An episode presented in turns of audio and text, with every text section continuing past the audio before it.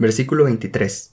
Volveos a mi represión. He aquí, derramaré mi espíritu sobre vosotros, os haré conocer mis palabras.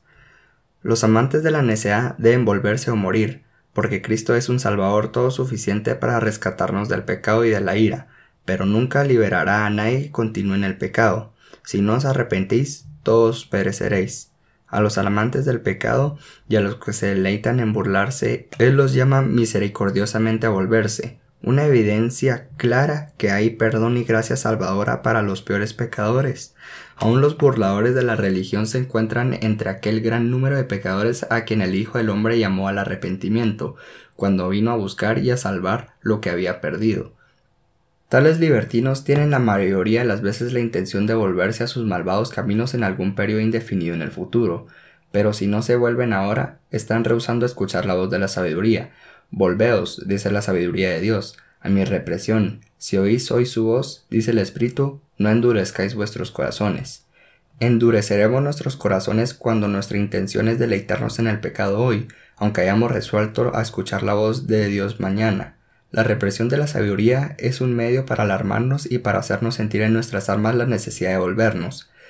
Si endurecemos nuestros corazones contra esas represiones mientras éstas resuenan en nuestros oídos, es probable que la impresión no sea ni más profunda ni más fuerte que el bullicio y el ruido de este mundo nos haya hecho olvidar esa tremenda admonición. Somos llamados a volvernos a la represión de la palabra de Dios. Es de brutos que un hijo desprecie la represión de sus padres. Es diabólico que la criatura desprecie la represión de su creador. Es un pecado que los demonios no cometerían nunca el que una criatura culpable cierre sus oídos a las represiones de un Salvador, quien nos habla con lenguaje favoroso y afectivo, y que nos llama a apartar nuestros pasos de los caminos de la muerte. Pero ¿cómo pueden volverse los necios? ¿Acaso no están encaprichados con el pecado? ¿No están poseídas sus emociones por el amor al pecado?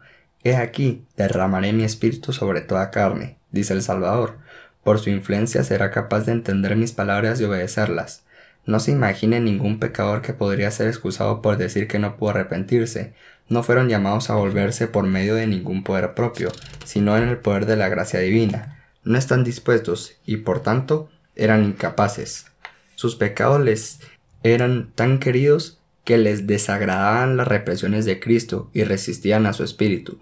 Nuestro Señor no bromea con los amantes del pecado cuando los llama a que se vuelvan. Sus palabras hacen bien al pecador, pues, lo contrario es culpa de ellos. Sentimos, pues, la necesidad de volvernos y al mismo tiempo una imbatible aversión a ello en nuestros corazones. Veamos abundancia de comunicaciones por parte del Espíritu iluminador y renovador. Si las personas están sinceramente dispuestas a someterse a sus influencias, es un buen presagio de que Él les será concedido, o, mejor dicho, que Él ya ha comenzado a obrar. Pero hay muchas personas tan neciamente entregadas al pecado que rechazan el consejo de Dios, y en vez de recibir con alegría el buen espíritu, resisten su obra hasta que causan su pérdida. El destino de tales personas será muy terrible, pero muy justo.